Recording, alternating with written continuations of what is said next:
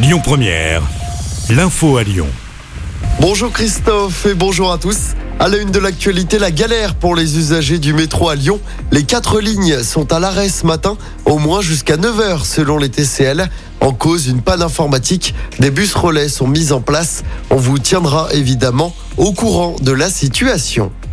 On parle maintenant de la mobilisation contre la réforme des retraites. 200 cortèges en France. À Lyon, la manif partira à 11h de la manufacture des tabacs.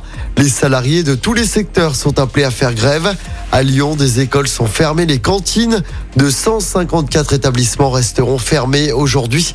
Du côté des transports, des difficultés, je le rappelle, sur le réseau TCL, en plus de la panne sur les métros de ce matin.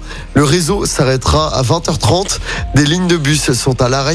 Fréquence allégée pour les métros et les trams. Sur les rails, c'est également compliqué. Comptez par exemple seulement un TER sur 10 et un TGV sur 3 sur l'axe sud-est. On vous a mis le détail des perturbations sur notre application.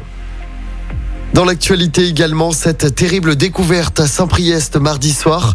Des restes de corps humains ont été retrouvés dans une canalisation bouchée. C'est un plombier qui a fait la macabre découverte. Un suspect a été placé en garde à vue hier. Ce serait un ami de la victime. Un jeune homme porté disparu depuis plusieurs jours. L'enquête pour homicide volontaire se poursuit.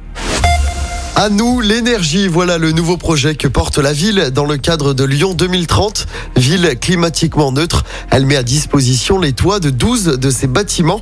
La mairie souhaite développer la création de coopératives citoyennes. Le but, installer des centrales solaires urbaines et produire de l'électricité renouvelable. Sylvain Godineau, adjoint délégué à la transition écologique et au patrimoine, nous en dit plus.